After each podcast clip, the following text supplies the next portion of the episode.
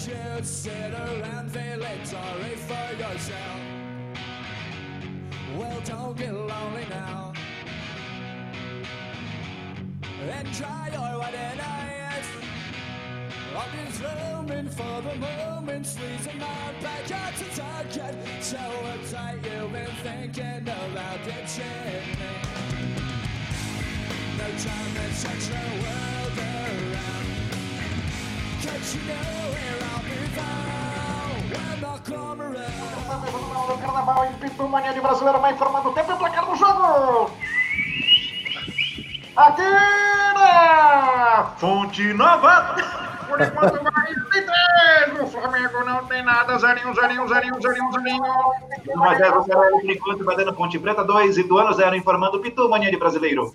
Bom dia! Bom dia, minha gente! Bom dia, amigos.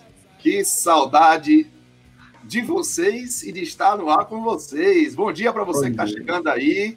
Essa é a primeira live do YouTube do Futebol SA. Todo mundo com friozinho na barriga. Estamos aqui, eu, Marcelo Azevedo, Tomás Asma, Alvio Acioli. Eu vou apresentar aqui para você que está mais acostumado a nos ouvir do que nos ver. né? Eu sou Cássio Cardoso, o Rust, tem a honra né, de conduzir esse programa. Estou ao lado de Marcelo Azevedo, grande botafoguense, né, decorou o seu fundo de tela para que a gente tivesse certeza do clube do coração dele. Está lindo ali, o Marcelo, torcedor raiz, esse é o Cello. Ao lado de Marcelo, esse senhor grisalho, o cabelo grisalho e alma jovem, é o nosso querido Tom, Tomás Asma. Tom, bem-vindo, prazer.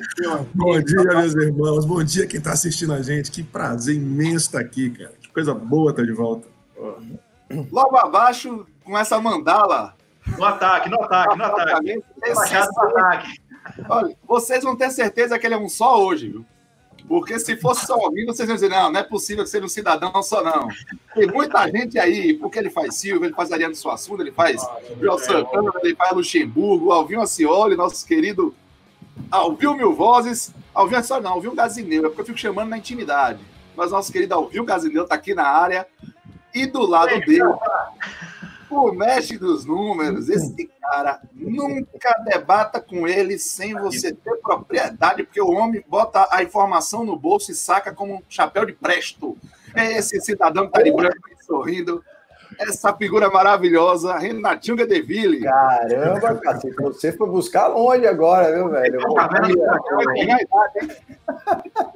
bom dia, turma. Um abraço. Feliz demais da gente estar aqui de volta aqui no nosso, nosso bate-horário. Um monte de gente já mandando pra gente que a gente estava fazendo falta. E aí nós simplesmente voltamos. Daqui para frente, um abraço. Todo sábado, 9 horas aqui. Que maravilha, Renatinho. Pois é, minha gente. Olha quanta, olha quanta gente chegando bacana. O Yuri tá aqui com a gente, batendo palma.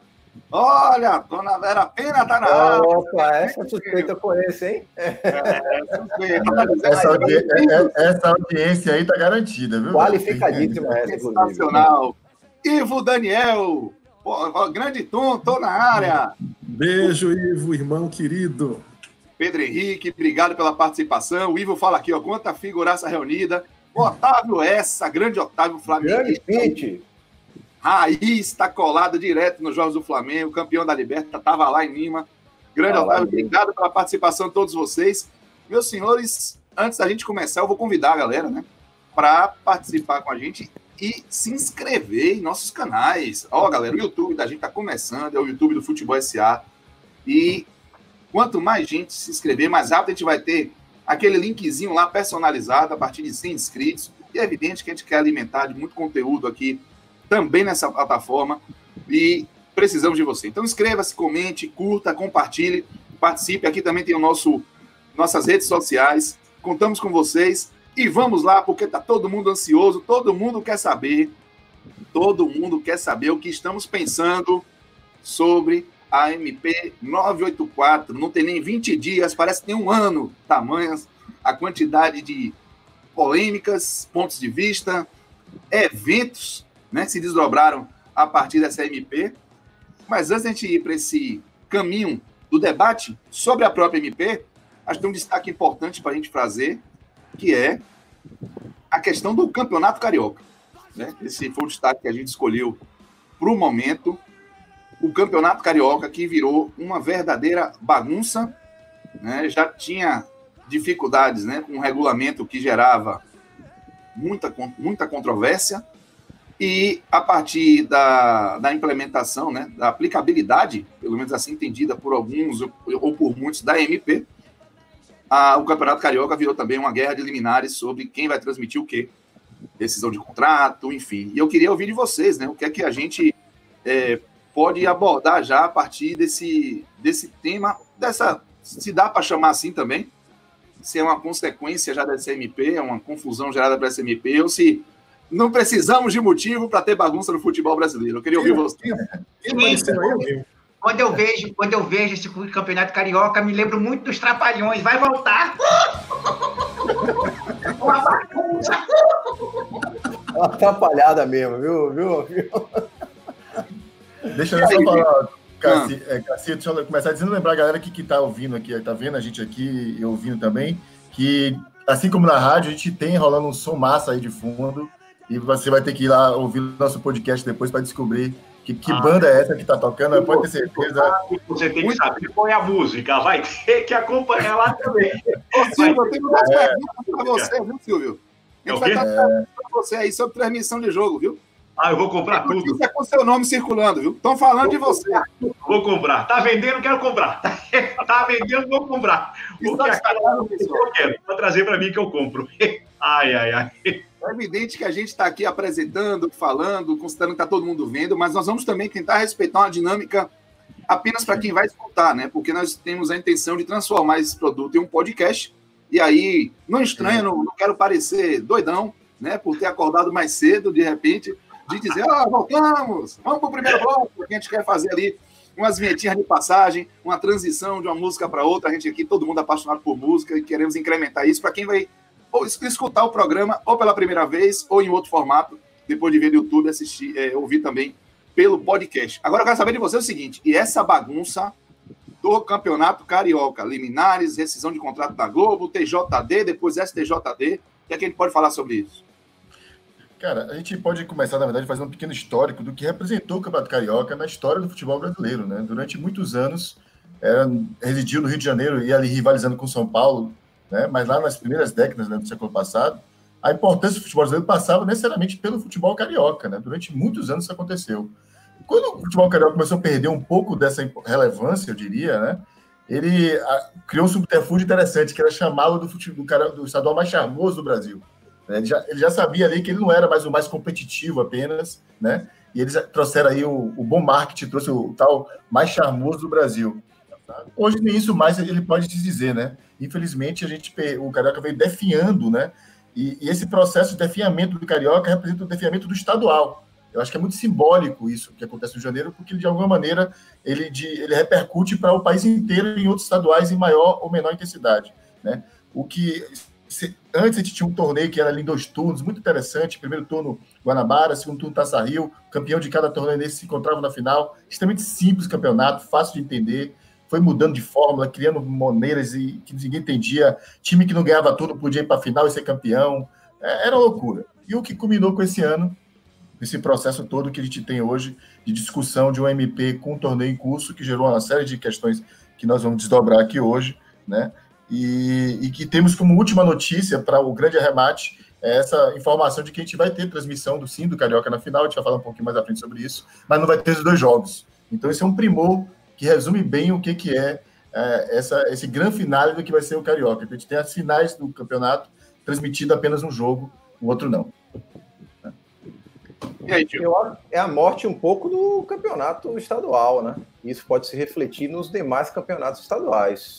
Eh, Talvez tenha sido realmente, como o Tielo falou, o grande finale dessa história toda, né? E nada pior do que acabar de uma forma dessa. Se os clubes, eh, a, a- a emissora, a Globo, precisava de algum motivo para expandir de vez o campeonato brasileiro ao longo do calendário nacional, acho que todos esses motivos foram dados agora. É perfeito. É, é isso, os campeonatos estaduais já vêm ficando desinteressantes né, para a TV já há alguns anos e esse processo de precarização já vem acontecendo, não é de uma hora para outra. Vamos lembrar do que vem acontecendo com o Campeonato do Rio de Janeiro já há alguns anos. Ano passado, aquela confusão que teve, violência, problema fora do estádio, final com torcida única. Então, assim, esse não é de uma hora para outra. Mas, sem dúvida, o que aconteceu esse ano, quem é contra o estadual recebeu um presente de bandeja. né? Porque essa confusão do Rio de Janeiro é um, é um presente para todo mundo que é contra o campeonato estadual. Nós chegamos a ter, Tom, você falou de finais de um jogo absurdamente que foi proibido a torcida, as duas torcidas, e foi autorizado a torcida com o jogo em andamento. Vocês lembram, né? Vasco e Fluminense, Sim, né? Vasco e Fluminense, exatamente. Entrou no estádio com o jogo acontecendo, né? Tivemos questões agora nessa última semana que foram, assim, surpreendentes, assim.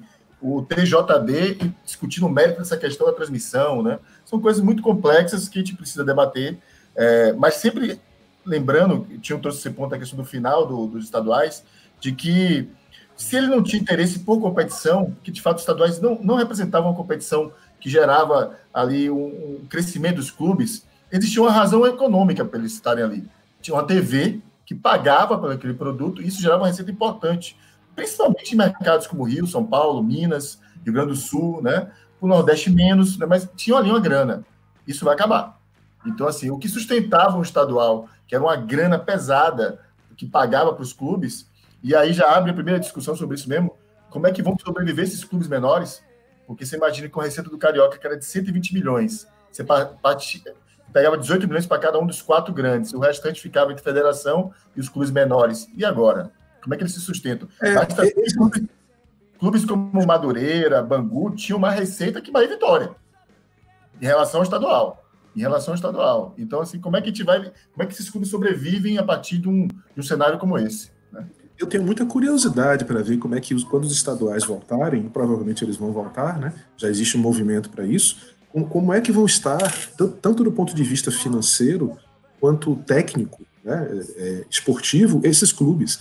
Porque Belintani tem dito, em várias lives que ele tem participado, que o Bahia perdeu 80% das suas receitas nesses três meses. Era um time de 15 milhões mês, passou a ser um time de 3, 4, 3 milhões mês.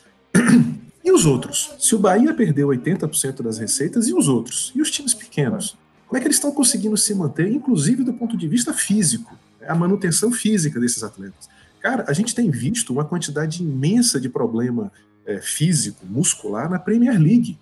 Os times da Premier League estão voltando e tendo problemas problema de saúde com seus atletas. Imagine os times pequenos dos campeonatos estaduais.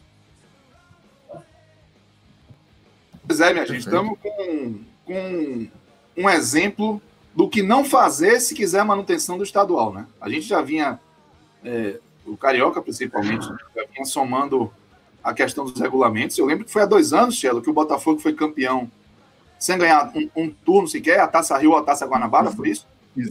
Exatamente, foi para a final, conquistou o direito de ir para a final ali por conta das, da- das, dos- das saídas do, do, do- modelo de regulamento. Foi a final e ganhou para o Vasco, né? Ganhando o jogo, na verdade, ganhou o último jogo de 1x0 e foi campeão carioca, né? Um calendário assim, um, um- um regulamento assim, completamente esdrúxulo. Então, realmente, temos aí é, mais um episódio triste em relação aos estaduais que a gente. Eu acho que aqui a gente até já falou sobre isso. Temos um programa em podcast sobre o debate sobre se os estaduais devem acabar ou não. E nós temos ali algumas ideias. E é evidente que a gente entende a importância desse, dessa competição, mas ela precisa ser revolucionada, né? Quem sabe com essas peças aí jogadas para cima no tabuleiro do futebol brasileiro, não tem aí uma oportunidade de repensar isso. Gente, Tem que ter projeto. até por- até porque, Cássio, Se você não tiver o projeto, o, o, estadual vai acabar. Se Luxa, você, não tiver, se você não tiver um projeto, você as coisas não, não andam no futebol. Ainda mais hoje em dia, você tem que perguntar a mim que eu conheço das coisas de futebol. Vocês falam de modernidade, eu não conheço nada de moderno. Moderno é o que eu estou fazendo agora. Então, se não tiver o planejamento, o estadual, infelizmente, ele vai acabar. É isso que vocês querem? Ô, Não sei. professor, esse cabelo seu é da época de lá quando você jogava bola. Né? lateral esquerdo, exatamente. É que nessa época de pandemia não dá para no cabeleireiro. 78, hein, Lucha? É o quê? 77, 78. O, Mais o ou menos nessa época aí. Jogava muita bola, jogava bem demais. É, é- é- é suave no campo. Suavidade em campo. Ô, Luxa, a gente, a gente até divulgou ah, outro dia atrás aí uma, uma, uma presença do Flamengo aqui em Salvador, na verdade, na Ilha de Taparica, para fazer um, um baba contra os nativos, baba para quem está aí fora da Bahia, uma pelada, né? Bater, jogar futebol com os nativos da Ilha de Taparica, de Gameleira. Você aparece nas fotos lá, Luxa. Como foi essa, essa situação inusitada? Você, você tem que entender que de futebol eu, eu entendo só quando eu estou fora do campo. Dentro de campo eu não jogava muito bem. Mas no samba, no pagode, ali era minha praia, ali eu estava ali. Eu, o, Léo Vigildo, o Júnior, que vocês conhecem como Júnior, o- Léo, aí Batucano lá, e todo mundo lá, o Toninho Baiano, é a esculhambação. Ali é o espetáculo. Dentro de campo eu, eu sou uma negação, mas fora de campo, quem comanda o futebol sou eu. E a gente, grande Luxa, MP 984. MP 984. MP que dispensa, né? Apresentações, ela virou já íntima, até. Deixou de ser até uma sigla complexa, né? A gente, quando fala MP, já fala MP 984, já é automático, né?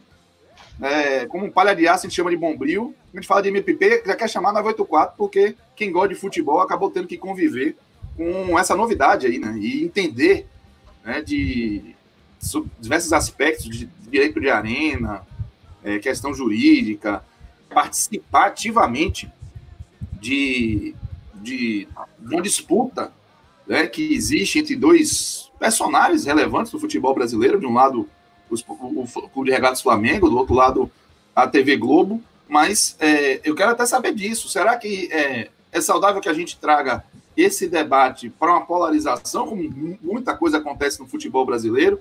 E a MP é boa para quem? A gente, no programa de hoje, viu, torcedor, a gente vai abordar a MP sobre o aspecto das TVs plataformas, né? O que é que pode ter de positivo, negativo, sobre o aspecto dos clubes e também sobre o aspecto torcedor-consumidor, né? Como é que, que a MP pode influenciar caso, claro, as suas eh, medidas e, e- e regras estabelecidas permaneçam como lei. Lembrando que medida provisória tem um prazo aí né, de quatro meses e caso não seja transformada em lei, acaba perdendo a sua eficácia. Então, vamos lá, senhores. MP 984, de forma Por geral, enquanto tá parada, né? E Hein? por enquanto tá parada, né? E por enquanto tá parada.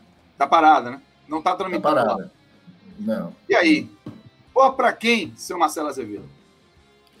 Cara, é- essa primeiro que eu acho que é importante você trazer esse ponto, assim, não pode não pode transformar a discussão sobre a MP, que eu acho que tem uma relevância gigantesca para o futebol. É de fato como a gente costuma discutir entre a gente, né? É, aconteceu que fizeram a coisa certa, talvez pelos motivos errados ou pelas formas erradas, né? Mas a discussão e transformar essa MP na discussão de Flamengo contra Globo é reduzir de uma maneira dramática, cara, um, um assunto que tem uma importância gigantesca para o futebol brasileiro e para os clubes, entendeu?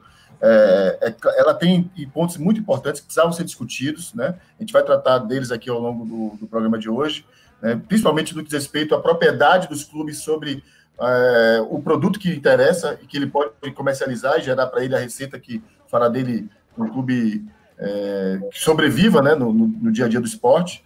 Mas tem questões assim que, que realmente chamaram a atenção de como ela aconteceu. É importante lembrar até que a Glo- Globo e o Flamengo, eles historicamente têm uma participação interessante sobre essa questão de comercialização. As pessoas devem esquecer, ou esqueceram talvez, mas em 2010, 2009, ali havia uma discussão sobre direito de televisão, né? E naquele instante, ali, ali existia o Clube dos 13, né? Para quem ainda lembra do tal Clube dos 13, é, que tem, eu pessoalmente tenho inúmeras críticas ao formato, como ele atuava e as questões que debatia, mas ali existia uma unidade de venda. Se existia algum valor no Clube dos 13, era a maneira como ele conseguia negociar os interesses dos clubes junto a, a qualquer televisão. No caso ali era a Globo. Em 2010, o que se tem notícia, para quem lembra, né, é que havia, havia ali um movimento de tentar se criar a propriedade sobre a produção do conteúdo. O Clube dos 13 se movimentou para isso. Né? E ao fazer isso, gerou uma série de desdobramentos e de interesses conflitantes. Por exemplo, a Globo, obviamente, percebeu ali que isso iria gerar para ela um problema, entendeu? E ali, junto com o apoio certamente da CBF e também, para quem não se lembra, agora estão brigando, mas na época se alinharam, né? Flamengo e Corinthians, principalmente, implodiram o Clube dos 13, entendeu? Implodiram o Clube dos 13 e a partir dali os clubes passam a negociar individualmente suas, seus contratos de televisão. Então, assim, nós tivemos um momento. A gente está falando hoje de voltar a discutir uma liga para vender os direitos de TV. É, vamos falar aqui sobre a construção de pacotes né, de, diferenciados, um pacote streaming, pacote de TV aberto, pacote de TV fechada, a importância da TV aberta. Vamos falar sobre isso tudo, mas já houve esse momento lá atrás, onde a gente estava na frente do processo, o Brasil estava bem adiantado nesse processo, poderia a, a, o Clube dos 13 gerar o conteúdo, negociar da forma que ele quisesse, e isso acabou naquele instante, porque Flamengo, Corinthians, CBF fizeram um movimento ali e, detonaram o Clube dos 13. Né? Primeira palhinha. E aí, Renatinho? É... Como é que você encara essa, essa MP num primeiro momento em que a gente está aqui fazendo a abordagem até mais geral? Positiva? Boa? Para quem? Cacito, eu, eu tenho visto aí muito, muito comentário sobre a MP, né? E, e, e qual, é, qual é meu ponto nesse, nessa questão? É, eu discuto a forma, eu acho que a forma, é, isso ser feito através da MP, é, não foi o movimento ideal. Mas eu entendo também que na vida nem sempre você tem o ideal. Eu entendo também que num cabo de guerra de negociação, você tem diversos instrumentos que você vai estar tá compondo e utilizando. Eu, eu penso da seguinte forma: a forma não foi legal, mas o conteúdo que está dentro dela é relevante. Eu não vi nenhum dirigente questionar se o direito do mandante não é bom. Todos são unânimes em dizer que o direito do mandante é uma distorção que precisava ser corrigida. Se isso veio através de MP, eu concordo que não é o ideal.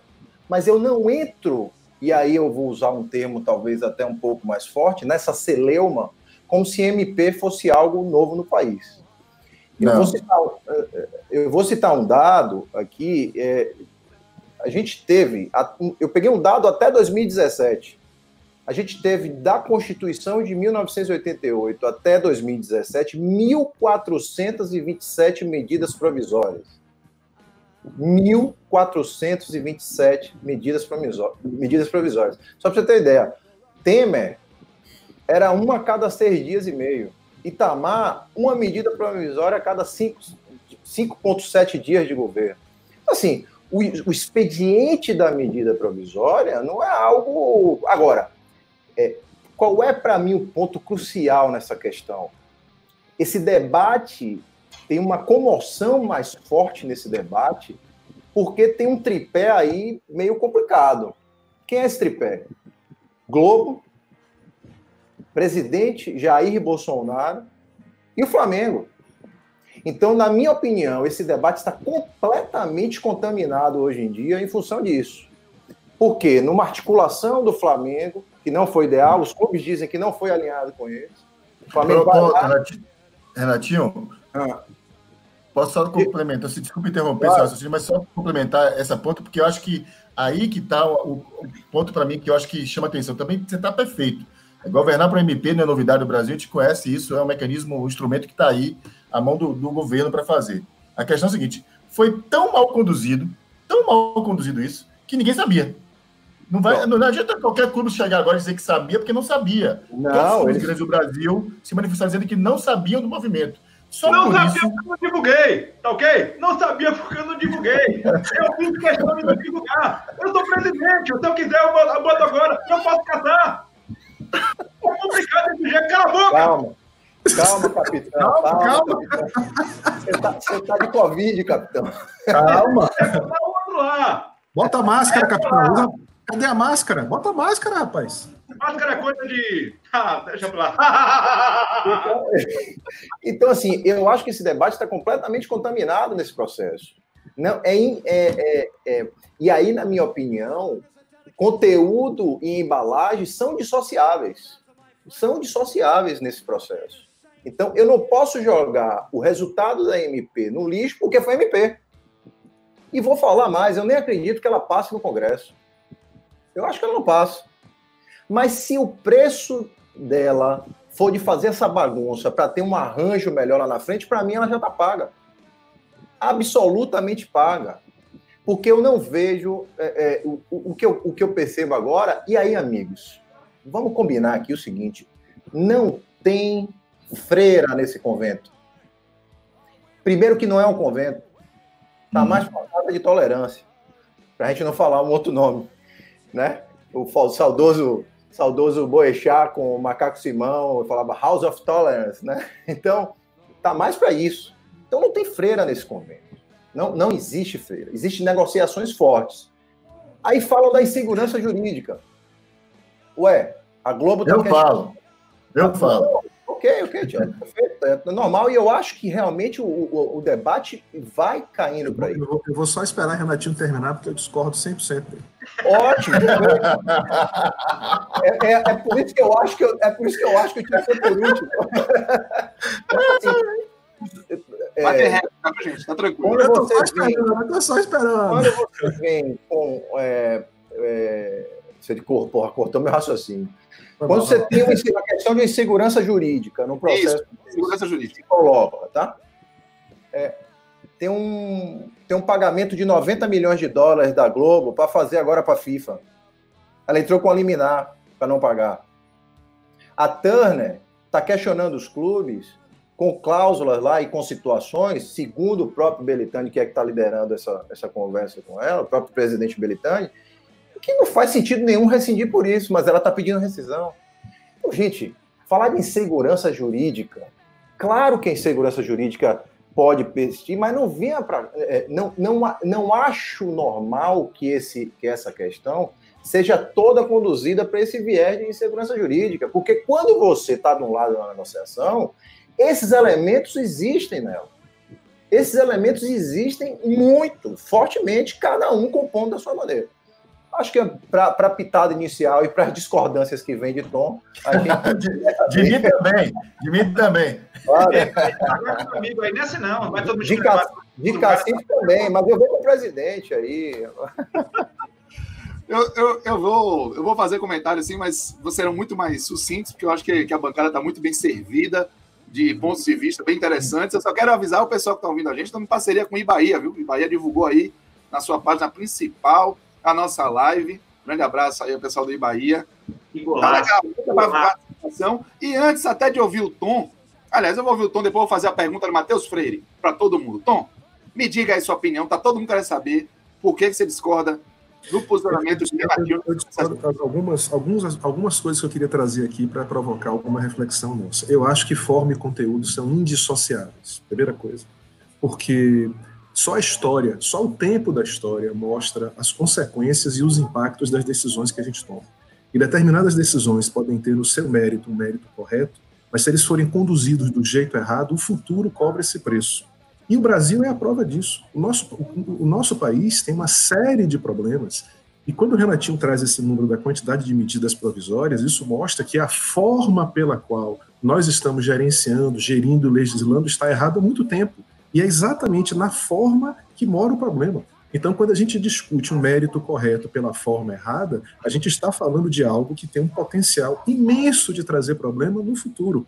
E aí, cara, é, é a mesma discussão de quem trabalha com arquitetura, né? Forma e função. Qual é o mais importante? Não tem o mais importante. Você percebe que um projeto arquitetônico ele é bacana, ele é bem feito, quando existe equilíbrio entre forma e função. Da mesma maneira, uma lei, uma legislação, uma sociedade, ela é equilibrada, ela é justa, ela se constrói da maneira correta no longo prazo, quando existe equilíbrio entre forma e conteúdo. E aí eu quero discordar completamente, quer dizer, completamente não. Eu quero trazer dois pontos que eu quero discordar muito de Guilherme Belintani. Eu acho que uma das coisas bacanas que aconteceu nessa pandemia né, é que novas lideranças, lideranças antigas mostraram de fato quem são. Essa é a vantagem de situações extremas, né? Elas mostram de fato quem são as pessoas. A pandemia trouxe algumas, colocou né, algumas máscaras, mas tirou outras. Algumas máscaras foram retiradas, as pessoas se mostraram como são. E Benitani tem sido muito presente, muitos, ele tem se apresentado como uma liderança muito, muito bacana, e a gente, eu sou particularmente muito fã, admiro muito né, a maneira como ele coloca é, a gestão dele, as ideias dele, mas numa, nessa última live que ele deu essa semana, do Dinheiro em Jogo, se não me engano, me corrijam, mas acho que foi isso. Foi, foi isso mesmo. Capelo, com capelo. Dele, capelo. Duas colocações dele eu quero ser frontalmente contra. Primeiro, a ideia de que MP não causa insegurança jurídica. E ele usa um argumento dizendo que lá na frente, quando for aprovado, vira lei do mesmo jeito. Ora, de novo, a questão não é o conteúdo, a questão é a forma. Porque se você for estudar o que é que causa insegurança jurídica numa sociedade, existem N, N motivos que causam insegurança jurídica. Mas certamente mudança de lei em si, mudar uma lei por si só, não causa insegurança jurídica. O que causa insegurança jurídica é a forma como essa lei foi mudada. Se você muda uma lei com a participação de todos os interessados, com debate, com discussão, com transparência e com tempo necessário para essa lei ser implantada, isso não causa insegurança jurídica nenhuma. Agora, mudar uma lei da maneira como a MP mudou, de forma sem transparência, sem discussão, de uma hora para outra, é exatamente isso que causa insegurança jurídica. Portanto, o que causa insegurança jurídica não é o conteúdo, é a forma, é a maneira como as coisas são feitas. Por isso é tão importante ter cuidado na maneira como são feitas. E depois ele traz um argumento dizendo o seguinte: poxa, eu tenho um contrato assinado que dura 50 anos. Eu vou esperar esse contrato terminar para a lei entrar em vigor? Eu vou ter que, eu como sociedade tenho que esperar 50 anos para a lei mudar? Meu amigo, a resposta é sim. Se você tem um contrato que é válido, se você tem um instrumento jurídico perfeito, esse instrumento jurídico tem que durar sim o tempo necessário no qual ele foi assinado. Sabe por quê? Porque não é o tempo que torna um contrato mais forte ou mais fraco. Leis podem mudar, contratos podem mudar ao longo do tempo? Podem. Desde que você, de novo, discuta isso com antecedência, que você crie cláusulas de compensação para ambas as partes, para que essa lei seja modificada. Concessões públicas são assinadas com contratos de 30 anos. 30 anos.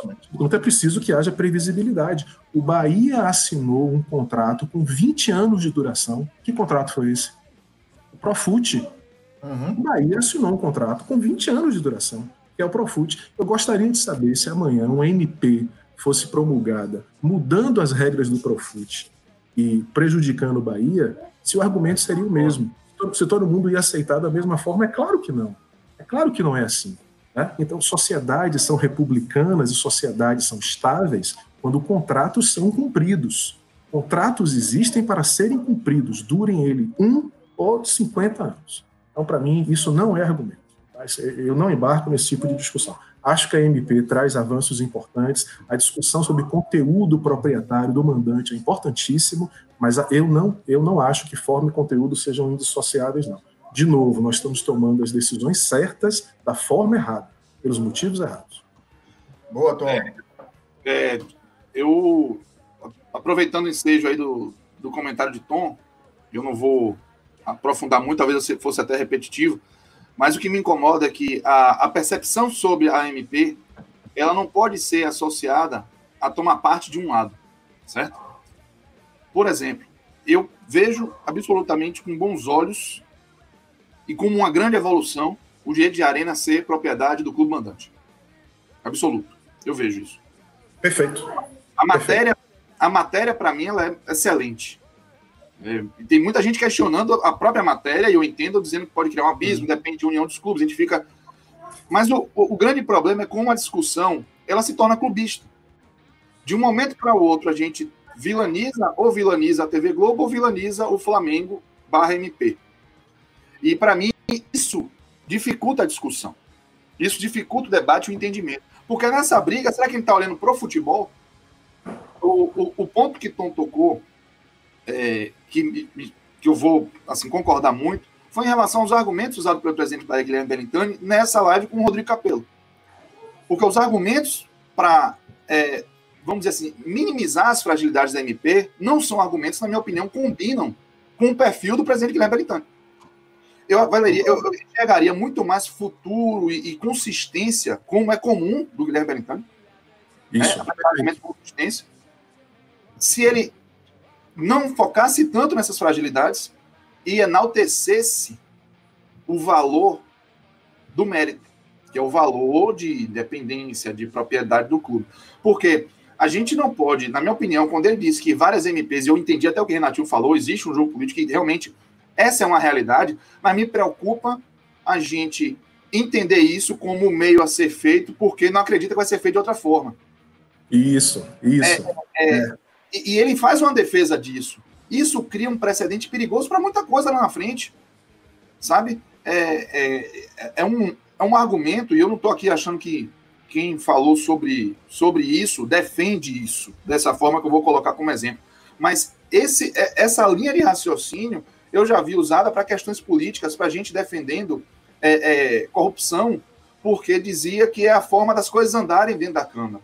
É tortura, lógico que isso é corrupção. Tortura, tortura, Cacito. Essa lógica de que os fins justificam os meios é muito perigosa. Isso. Você, é, você pode ir por vários caminhos por aí. É você lógico. pode ir por várias coisas daí.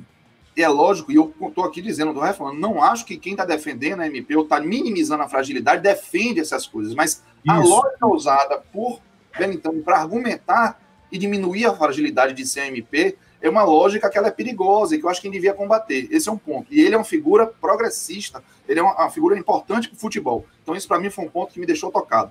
Outro ponto. Essa linha de raciocínio dele não, não, não tem coerência com a história de outras coisas, de outras posições que ele Exatamente. tem. Por isso me chamou a atenção. Se viesse de outros personagens, eu não ficaria surpreso, talvez nem precisasse comentar.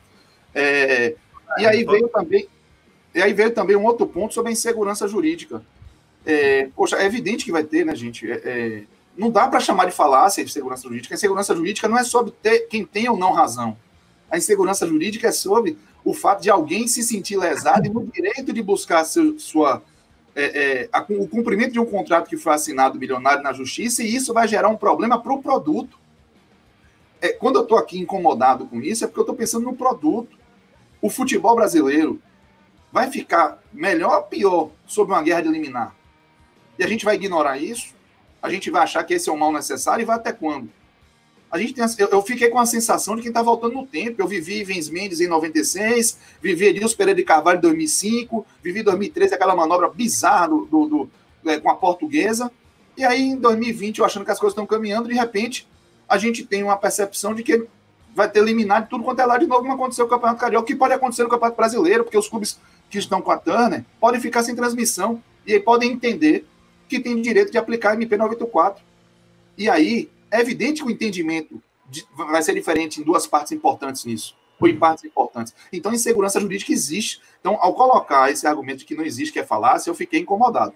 E aí, o outro incômodo foi uma série de, de, de compartilhamentos acerca dessa, desse assunto em que a torcida do Bahia, ou a torcida da MP 94, colocou como se o presidente do Bahia tivesse, aspas, estraçalhado. Eu sei que não foi a intenção dele, tá? Mas isso não é para. Mas isso não é, Cacito, mas isso não é para quem não tem contrato? Se, se, quem já tem contrato, está valendo o contrato, não é isso? Mas entenda, não, não tinha contrato, não muda a situação. Tipo, essa situação da MP94 vai mudar para alguns clubes só lá para 2024. Quando acabar o contrato vigente que eles têm com a Globo. Mas a Tana, a, a, a, o Bragantino não assinou com ninguém. A Red Bull Bragantino não assinou com ninguém. Está querendo transmitir em seu, sua plataforma de YouTube, tem 9 milhões de assinantes, a internacional, geral. Os clubes da Turner estão querendo preservar o contrato. Mas se a Turner não quiser, já que existe essa disputa, os clubes poderão, em tese, estarão livres para negociar. Se isso acontecer e eles negociarem com a SBT, que transmitiu o Campeonato Carioca, a gente pode ter no Campeonato Brasileiro eu não estou dizendo que está certo ou está errado. Só que há uma, há, há uma, divisão de entendimento nisso. E esses, essa divisão de entendimento pode gerar uma guerra de liminares que ninguém vai ver jogo nenhum. Ou vai ver em cima da hora. E aí você não vende para patrocinador, você não vende para investidor. Eu acho assim, é, e, e, e, essa coisa meio clubista na defesa, não de torcedor do Bahia do Flamengo, mas de ou é MP ou é Globo, ou é Globo é MP, ou é a favor da MP ou é contra. Isso, essa coisa de, essa coisa de nós contra eles, né? Mas, o debate, mas o debate está sendo e conduzido para isso, cacete. O debate está sendo conduzido todo nessa polarização. A comoção, na minha opinião, é toda em função de ter Globo, e aí a turma começa, Globo lixo, bananá, aquele, pô, Globo não é santa nem é demônio. A Globo tem um papel importantíssimo no, no futebol brasileiro. Boa, Renatinho, boa. Foi que no futebol brasileiro, que- que construção um produto. Exatamente. Produto. Os clubes não vivem sem o- a, a Globo e a Globo também não vive sem o futebol brasileiro porque ele representa um terço. Eu estou com um balanço da Globo aqui que a gente pode projetar daqui a pouquinho ali.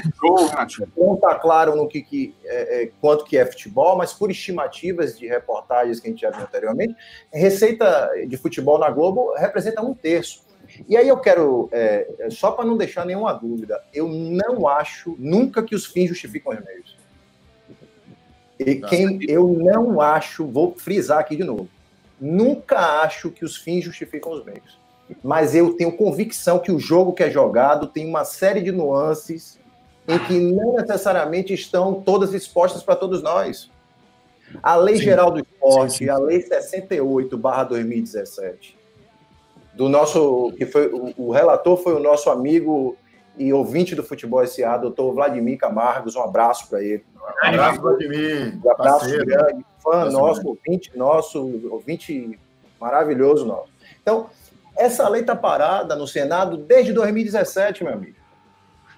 Então, a gente não pode aqui discutir como se o nosso país tivesse o melhor cenário cor-de-rosa possível. Eu quero o melhor, eu quero que a coisa seja feita através de uma lei, eu quero que eu quero, mas eu entendo que alguns caminhos às vezes precisam ser bagunçados para provocar uma Entendi. comoção e um arranjo melhor. Então, é o famoso bode na sala. Colocaram um bode na sala agora. Então, eu claro que eu quero da melhor forma. Claro que eu quero através de uma lei. A Lei Geral do Esporte é completíssima. E está lá dizendo que o mandante tem direito. Só que essa comoção, vamos combinar aqui. Vamos, vamos ver os elementos desse negócio. Eu, eu acho. Rapidinho, Desculpa, só que- Rapidinho. Tá. É, é, é, volto a dizer. Será que a gente teria uma comoção se é, os clubes estivessem alinhados entre eles, fossem bater na porta de um presidente com uma postura estadista, que não é a postura desse presidente que está aí, que eu discordo completamente, mas aí é, um é uma, é uma conversa política que eu acho que não vale a pena a gente trazer aqui. Não estou a favor em nada nesse processo de tudo, mas será que se os clubes estivessem alinhados, batessem na porta de um, de um presidente com uma postura estadista, ele canetasse lá, até porque caneta vem desde o Império. Caneta veio na Itália com a lei que, que fez com que o bolo de grana fosse redistribuído. Caneta veio na Espanha pelo decreto real para chegar e forçar a La Liga a fazer uma distribuição melhor do negócio. Então, porra, aí agora vamos ficar puto com a caneta? Caneta existe, é do jogo, você pode concordar ou não. MP não é um instrumento ilegal. É o melhor? Não é. Nem para todos os casos é o melhor. Mas foi É o um que foi necessário fazer É agora. um bom ponto. É um bom ponto. É isso. Se por um acaso, se por um acaso, que é o que eu acredito, ela não vai passar, mas ela fizer com que a lei geral do esporte lá, que está três anos parado, porque tem lá corrupção privada é, é, inclusa, né? Prevendo que dirigente, se for picareta, vai preso. Se em algum momento essa lei geral do esporte for movimentada, vai ser por causa dessa MP. Boa, Renatinho, boa. Isso aí é- para mim, eu estou disposto a pagar esse preço. Para mim, essa insegurança jurídica pode ser mitigada pelos desdobramentos disso. Que é aí que eu acho que a gente discorda. É, é claro que eu quero fazer pelos movimentos certos, mas as coisas precisam andar, gente. As coisas precisam andar. Não é salutar e não é em lugar nenhum do mundo, nenhum modelo, que o direito não seja do mandante. Existe o mundo real e o mundo ideal, né, Renatinho? Pronto, é isso. Pronto. Você tem Renatinho. não dever. Eu acho que você tocou um ponto aí que é, nesse ponto a gente se alinha mesmo. É, de fato, o prédio de lei está lá três anos parado e não anda porque não há interesse que ande, tá? Não há interesse que ande. Então, se, se a MP tem uma valia, é ter feito provocado de fato esse debate como nunca aconteceria. Não há dúvida que a MP, do jeito que chegou, causando esse, esse, essa doideira que foi geral, colocou os primeiros clubes em discussão, a gente tem informação que os clubes nunca discutiram, nunca falaram tanto sobre esse assunto, nunca discutiram tanto esse tema. Então, isso, isso tem uma, é uma importância grande mesmo. Né? E, e talvez faça andar, ainda que não seja por essa MP, o projeto que está lá atrás. Né? Então, assim, é importante que a gente situe o torcedor. Essa discussão é antiga.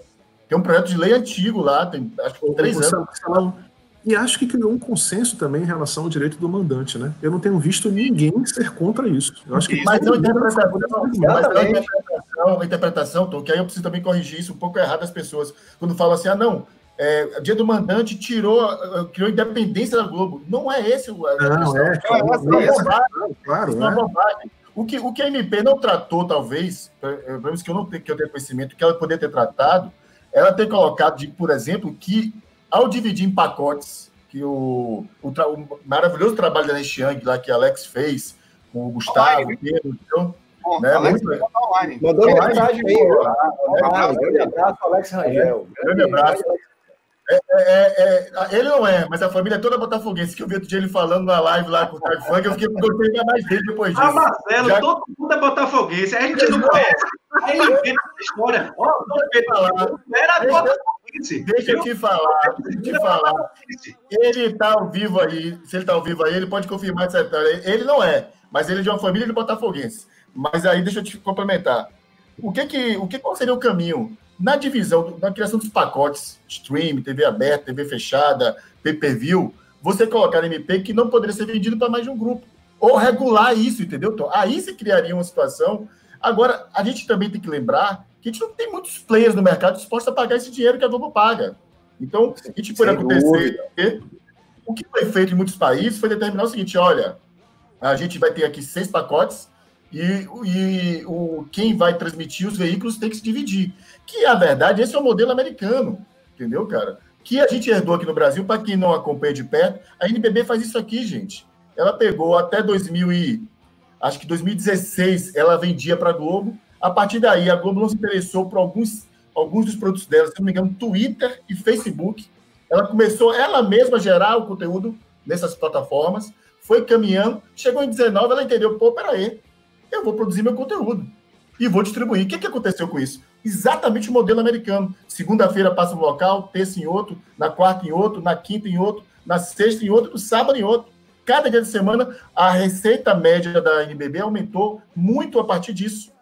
Porque ela passou a vender vários produtos para vários veículos. Isso a MP não tratou. Poder tratado, dizer, olha, vamos fazer o seguinte, não pode vender para um só. Ou se vender para um só, a gente tem que entender o regulamento disso. Não tá. Então, assim, o fato de determinar a regra do mandante não muda em nada, porque a Globo pode comprar do que interessa a ela. Na verdade, ela pode chegar agora e dizer, bicho, eu vou comprar o 18, 19 jogos do Flamengo, 19 jogos do Corinthians, não quero mais do Botafogo, não quero mais o do, do Bahia. Ela pode fazer isso agora. E, e- e é claro que a gente está falando, a gente não pode partir do princípio de que o que existia no Brasil era uma situação maravilhosa, porque não era. Nós tínhamos uma série de problemas, existia uma quantidade enorme de jogos que estavam fora né, do, que, do que existe hoje em termos de transmissão.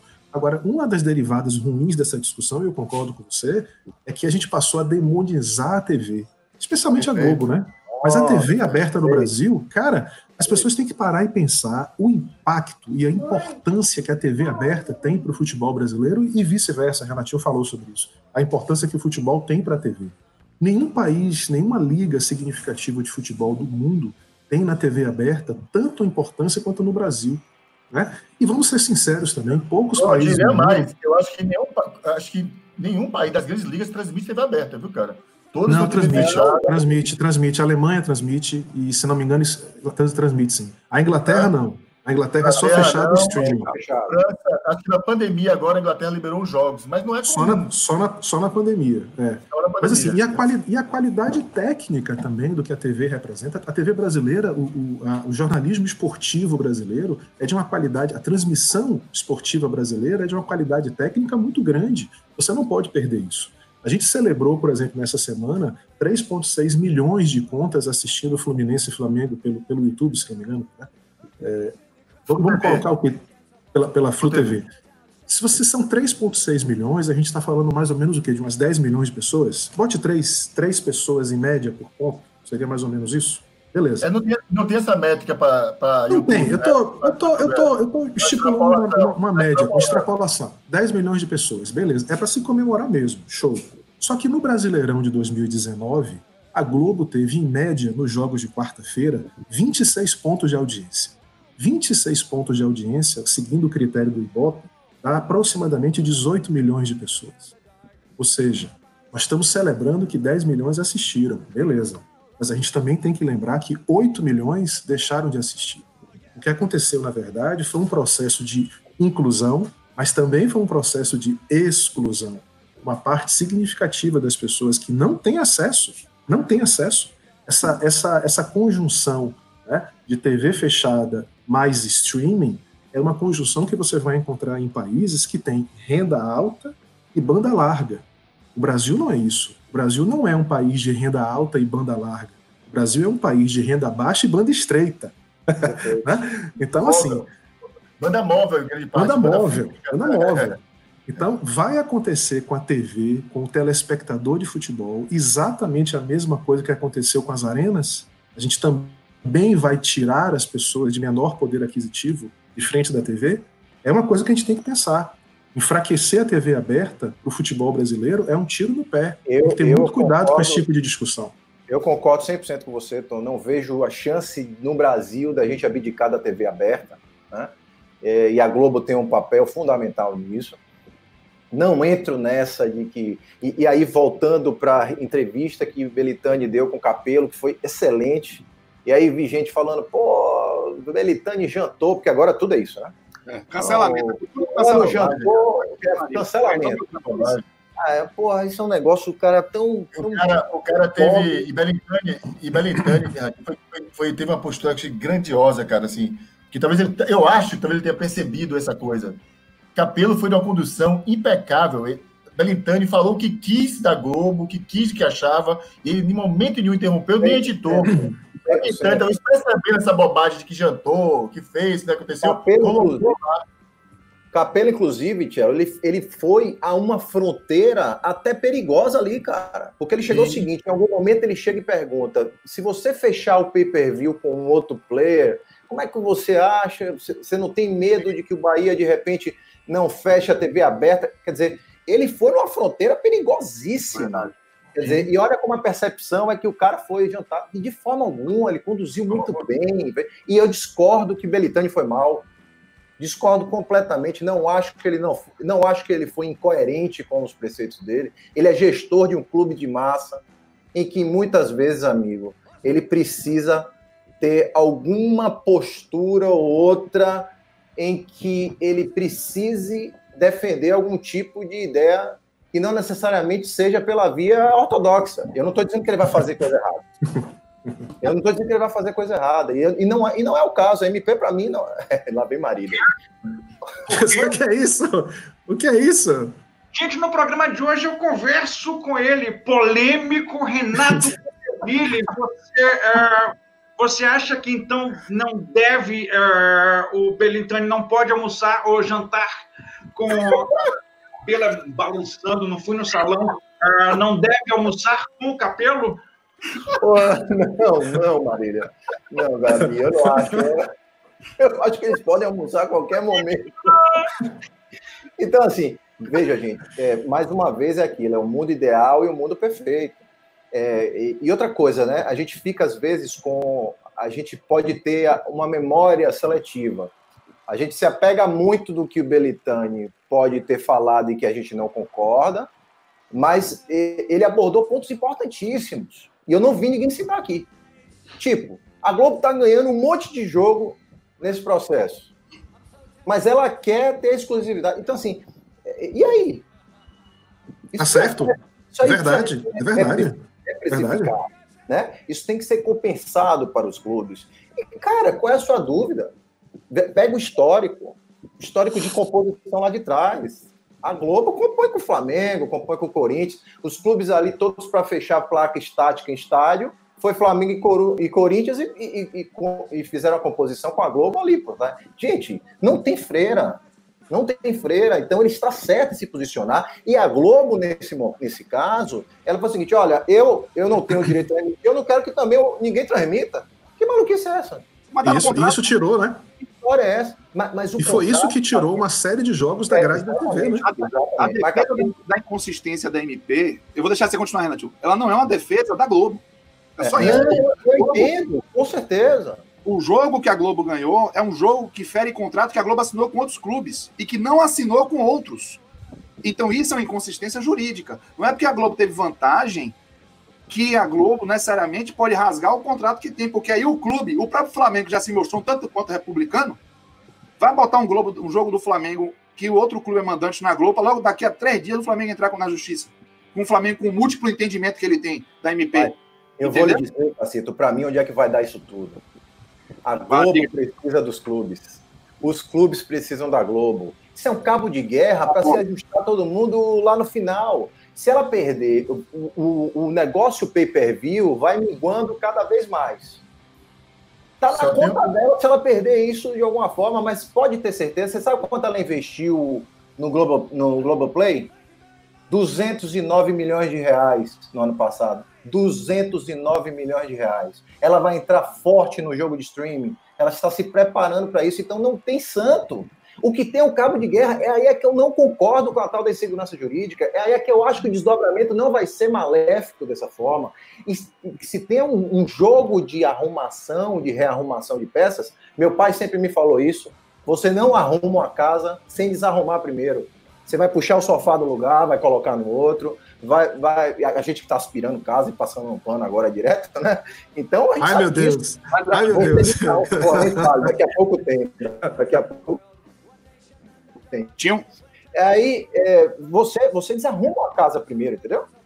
Mas aí entra o argumento de que basta assumir que terá.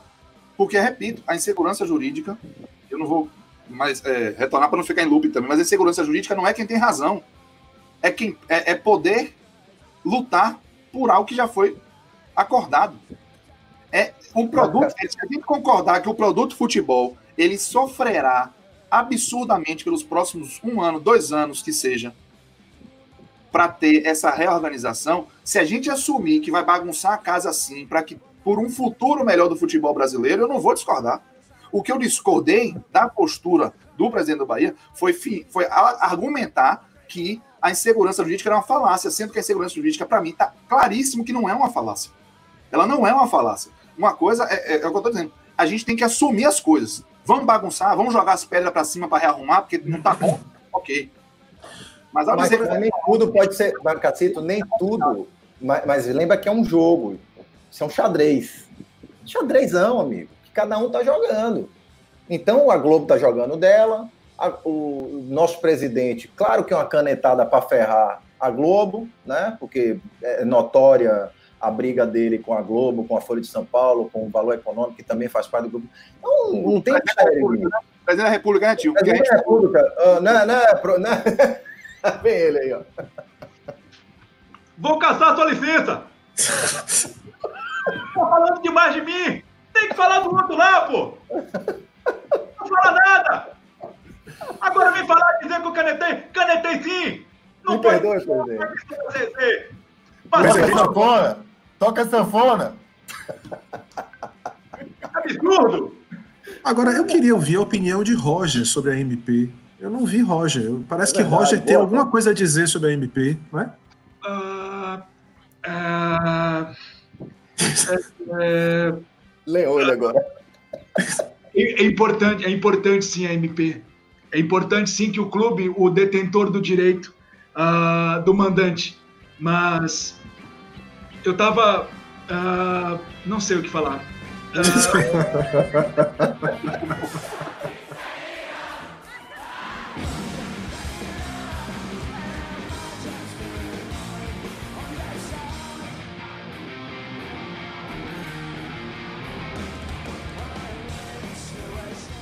Ó, o Telo, o Alex É, André confirmou aqui, viu?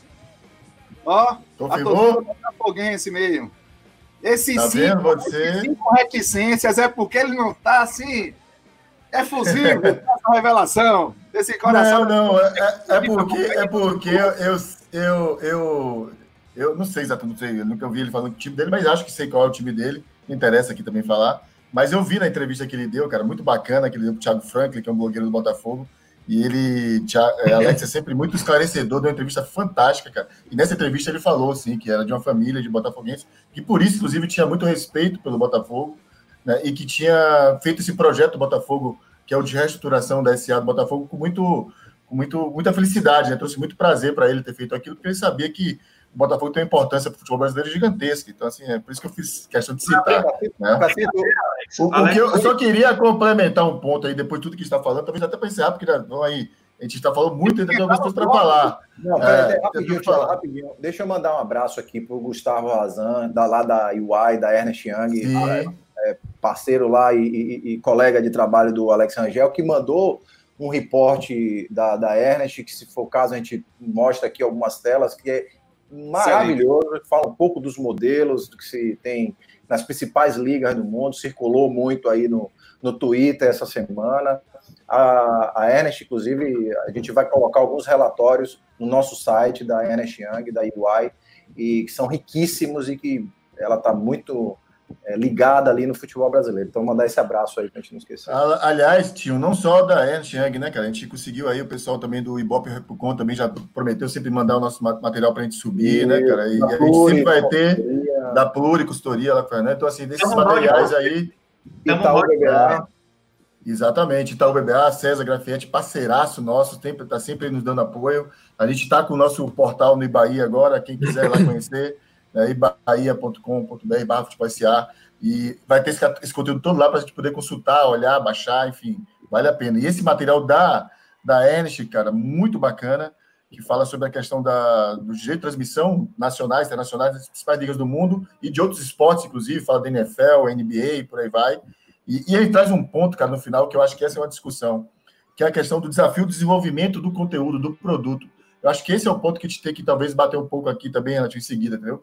Essa discussão toda é válida, vai para lá, vai para cá, mas eu acho que a gente vive um momento, talvez, cara, único, raríssimo, onde pela primeira vez os clubes estão de fato discutindo o desenvolvimento do seu produto.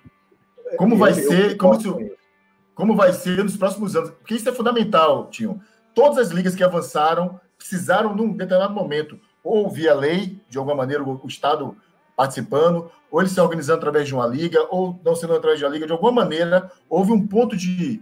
Um marco de ruptura para fazer um avanço que demorou ainda alguns anos, tá? Demorou alguns dois, três, quatro, cinco anos para se atingir uma maturidade. É certo que a gente talvez não tivesse nesse instante a maturidade de grupo, coletiva, para essa discussão. Mas o que a gente ouve, né? O que a gente ouve é que os Isso. clubes têm aprimorado muito essa discussão Isso. em ambiente coletivo, que podem tornar, de fato, a existência de uma MP como essa o, o motivo de um avanço assim, gigantesco para o futebol brasileiro. É o que eu penso. E tem uma questão, cara, que Renatinho traz que eu acho que é fundamental, e aprofundando nesse seu ponto, Salão, que é a complementaridade das formas de você assistir a uma partida. Você Sim, tem hoje boa. pelo menos cinco formas diferentes de assistir uma partida. Você pode ir ao estádio, você tem soluções de streaming, TV aberta, TV fechada e pay-per-view. Basicamente são essas cinco. Amigo também. É o quê, né? Pode ir na casa do seu amigo para assistir também. Também. No bar também, também, bar. também, também. Então, assim, desse- de- essas cinco formas, algumas delas se complementam, outras delas se canibalizam. Então, essa discussão sobre streaming, por exemplo, eu não acredito que exista uma concorrência frontal entre streaming e TV aberta. né? Acho que a gente está falando de uma discussão entre, entre soluções de streaming e pay-per-view. O pay-per-view, sim, vai sofrer muito com o avanço das soluções de streaming. Alex, Alex Rangel acabou de botar aqui, Tom, é, subiu. 75% dos jogos dos brasileiros hoje já são transmitidos per view ou por outra plataforma. TV por outra já é- plataforma. E a, e a gente. E veja só, quantas vezes a gente ouviu essa história? Não, tal jogo não vai ser transmitido pela TV, porque isso vai tirar público do estádio. Nós somos de uma geração que cresceu ouvindo isso. né? De que o jogo não passaria na TV para não esvaziar o estádio, o que não é verdade em vários campeonatos. Pode ver campeonatos bem organizados, aí exatamente no ponto de Marcelão, com produtos bem formatados, com jogos bacanas, times corretos, ca- calendários legais. Esses campeonatos passam na TV e esses campeonatos têm estádios cheios. Portanto, os meios eles se complementam. Você tem consumidor que quer ir a estádio, você tem consumidor que quer assistir no celular, você tem consumidor que quer assistir no pay-per-view. É só você formatar essas coisas e você, vo- e você dar aos clubes mandantes novamente a propriedade sobre o conteúdo do que eles querem transmitir. Isso eu acho um avanço espetacular. E, Tomara que a gente consiga fazer isso. e só complementando. Só quer reclamar também, né? Quer?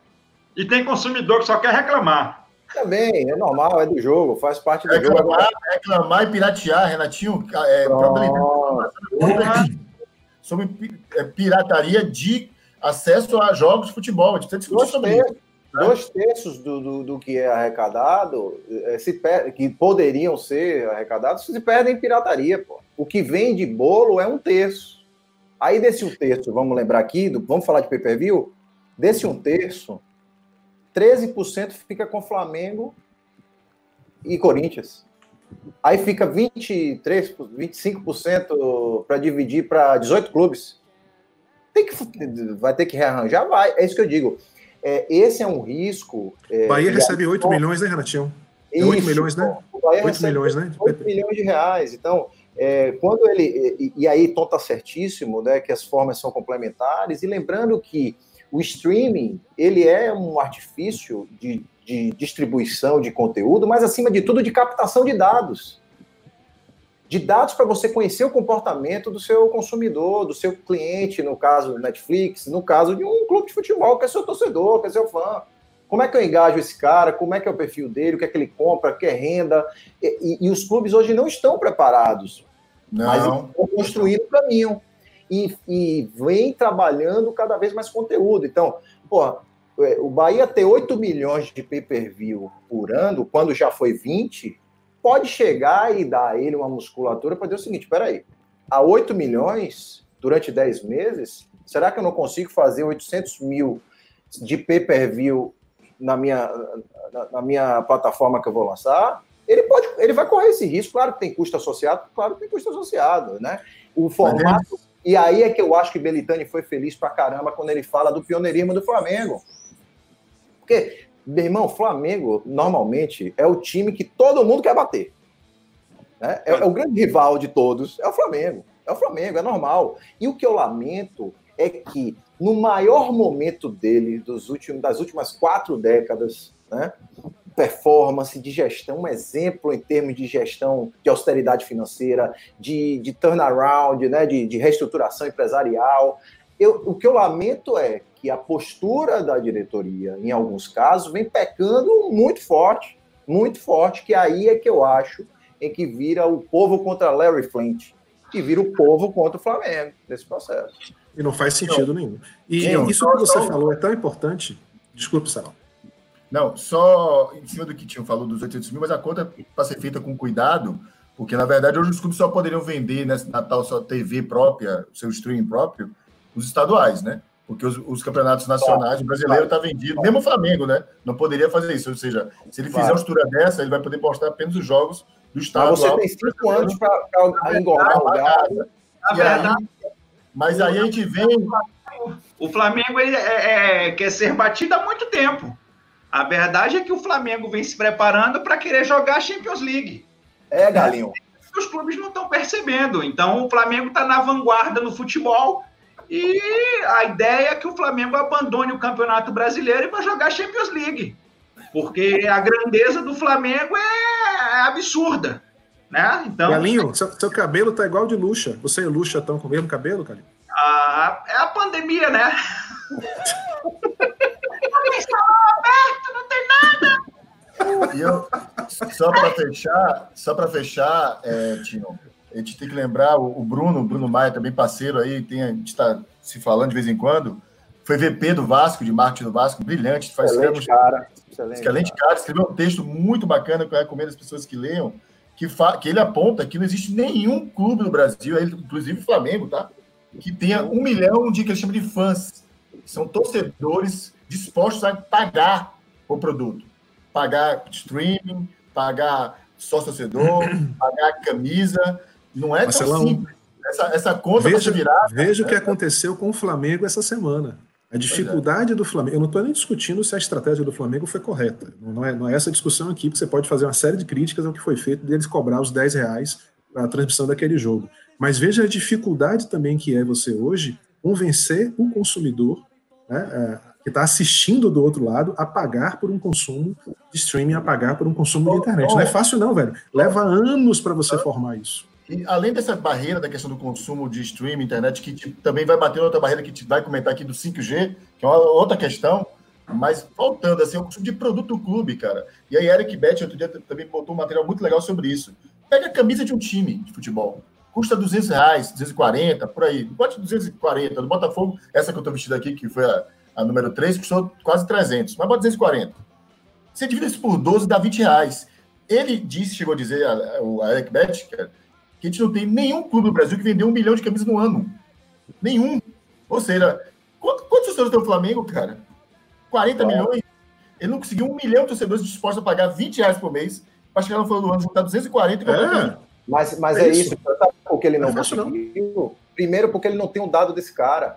Sim, É, por- sim, é aí é que é o streaming, é aí é que o streaming faz todo sentido, é a porta de entrada, porque ele não sabe se o preço dele é o justo, ele não sabe se o mix de produtos dele é o ideal, ele não sabe qual o comportamento desse torcedor no match day, ele não sabe qual o comportamento desse torcedor quando ele consome o, o, o É, pay-per-view. sabe nada. Então, é, é- é- aí é por isso que o caminho que está sendo construído é maravilhoso. Eu sou um entusiasta de tudo que está acontecendo, meu. Entusiasta mesmo, mesmo que a casa bagunce um pouquinho agora, mas a gente vai sair melhor. A gente vai sair melhor desse processo. Pode anotar aí. boa, Renatinho. Boa, Renatinho. Vale a pena ler essa informação de, de Alex aí, viu, cara? Que ele mandou agora, é, Cacito, dá uma lida pra gente aí. É, os números da Globo, né? mercado de 6 bi em 2019 de pay-per-view no Brasil, 4 bi se perdem na pirataria. Bilhões, viu, gente?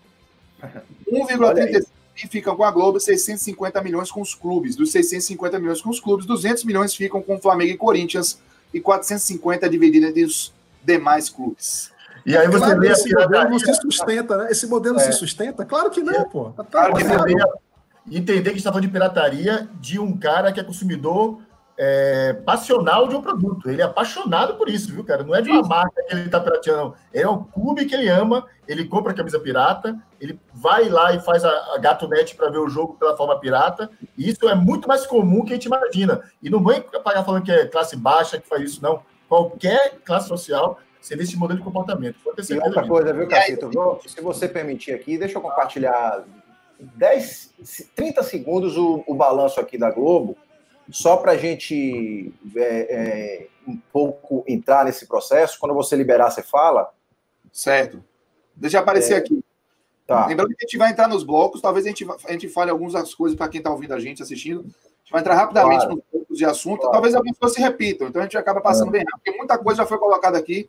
É, eu sou suspeito, mas de maneira brilhante, pelo menos é a minha opinião, ok? Tá ok, professor? Ah, mas você tá querendo roubar meu personagem. Vou dar um murro Viu?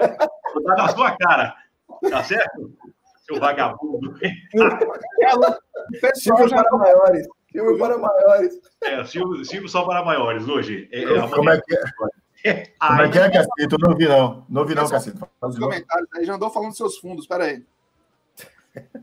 Já falaram? Foi, pô, cara, tem uma galera. A gente, a gente não mandou abraço aí, bicho, mas eu sei que, pô, Léo, que é Sandrinho Salum, brother, ia falar dele agora. Sandrinho, Léo Urias, muitos amigos nossos, de todos nós, assim, Muito, cara. muito, muito. Muita gente para acordar sábado de manhã e ouvir essa galera durante hora, né? E mais alguma mãe obrigado. Mari, Muita gente, cara. Quando quiser liberar aí, viu? Lucas. Tá aqui, né? Não apareceu aqui ainda não. Não? Tá, então pronto. Não. Fica, não tem pressa não. Fica até meio-dia aqui. Deixa aí. Ô, aí tá dizendo que para você. Chegou, chegou, chegou, peraí. Peraí, agora eu tirei. Agora eu tirei. Ah, Agora. não agora não. Deixa aí. Ai. Tá Rapaz, compartilhado? de 6 bilhões, 4 bilhões ser pirataria é brincadeira, né? É Realmente. muito dinheiro. Outro número, outro número aí que Alex acabou de trazer. Em 2019, o mercado de streaming do Bahia é de 60 bilhões. Torcida do Bahia pagou 20 milhões de PPV, o clube só recebeu 8 milhões. Tá. Vocês estão vendo a tela aí da Globo? Então, sim. Então, vendo. vamos lá, rapidamente, rapidamente de passar. Porque, ah, porque a Globo, a meu amigo, a Globo é um conglomerado de 14 bilhões de reais de receita. Viu, Uau. Silvio? Viu, Silvio? 14 Viu, bi. Fica Viu? ciúme. Ele tá 14 quase empatando bilhões. com o meu. Tá quase empatando com o meu. É, é. 15. Ai. Vem passando por alguns desafios, claro, por- por- pela inserção de, do streaming no mercado, pela concorrência aí de uma Netflix, de uma Amazon Prime. Ela, inclusive, deu prejuízo operacional nesse ano, só reverteu esse prejuízo ali em função de, de reavaliação patrimonial e, e receita financeira. Esse balanço, inclusive, é, é auditado pela UI, pela Ernest Young. Mas notem aqui, ó, quem não é familiarizado, é porque não dá para mostrar aqui com a seta. No consolidado, você tem 14 bilhões na parte de ativo circulante, 14,2 bi, contra uma dívida de 3 bi. Ela tem, ela tem praticamente quatro vezes de disponibilidade o que ela tem de dívida de curto prazo, de disponibilidade de curto prazo versus, versus obrigações de curto prazo. Então, é, é, tem muito caixa, muita gordura para queimar, mas claro que já está sofrendo aí os efeitos de um negócio desse. Então, por isso que eu estou te falando, aí quando você pega que essa receita, se eu estou dizendo que é 14 bi, o negócio representa 6 bi, como o Alex colocou ali, nós estamos falando de quase 50%, 40 e 43%, 44%. É extremamente representativo. Eu não consigo achar que num cenário desse as coisas não vão se resolver. Claro que vão se resolver. Mas para isso o cabo de guerra segue puxando para cada lado.